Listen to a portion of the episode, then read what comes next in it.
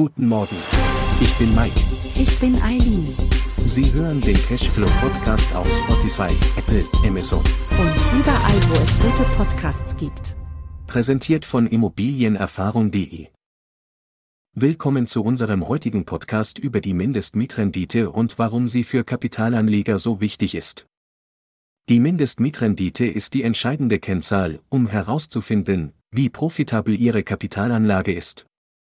Es geht darum, nicht nur Ihre monatlichen Kosten wie Tilgung, Zinsen, Instandhaltung und Bewirtschaftung zu decken, sondern auch genug Mieteinnahmen zu generieren, um Ihre Immobilie im Idealfall vom Mieter abzahlen zu lassen.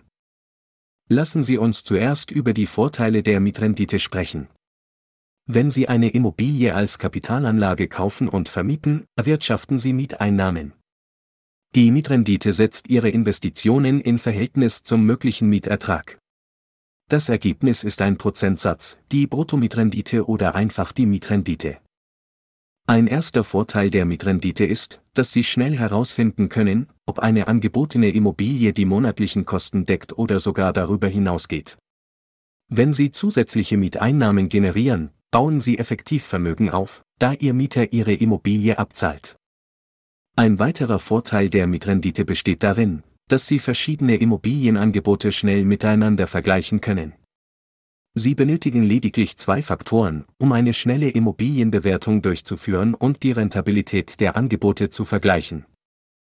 Die genaue Höhe der Mietrendite hängt von verschiedenen Faktoren ab, insbesondere von der Lage der Immobilie und ihrer persönlichen Anlagestrategie. Immobilien in A-Lagen haben in der Regel geringere Renditen, während sich Immobilien in B-Lagen moderat aber stetig im Wert steigern. Immobilien in C-Lagen können zwar hohe Renditen erzielen, jedoch steigt der Wert oft nicht und es besteht ein größeres Leerstandsrisiko. Um Ihnen eine grobe Einschätzung zu geben, welche Renditen für verschiedene Standorte angemessen sind, nenne ich nun ein paar Beispiele.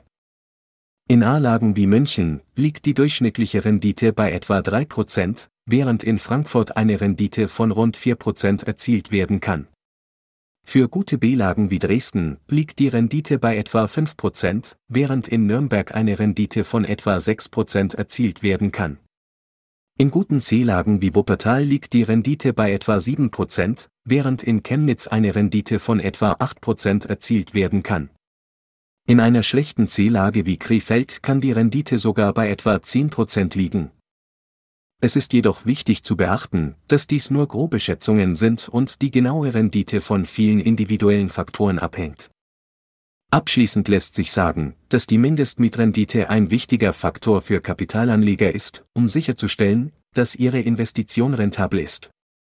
Es ist wichtig, die Mietrendite für verschiedene Standorte zu berücksichtigen und individuelle Faktoren wie Lage und Anlagestrategie zu beachten. In der nächsten Podcast-Episode erfahren Sie, welche Vor- und Nachteile Bestandsimmobilien und neu gebaute Immobilien für Käufer haben.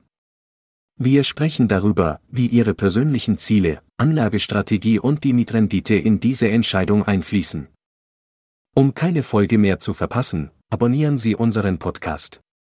Wenn Sie tiefer in die Immobilienwelt eintauchen möchten, besuchen Sie unsere Website immobilienerfahrung.de. Wir freuen uns auf Sie. Bis zum nächsten Mal.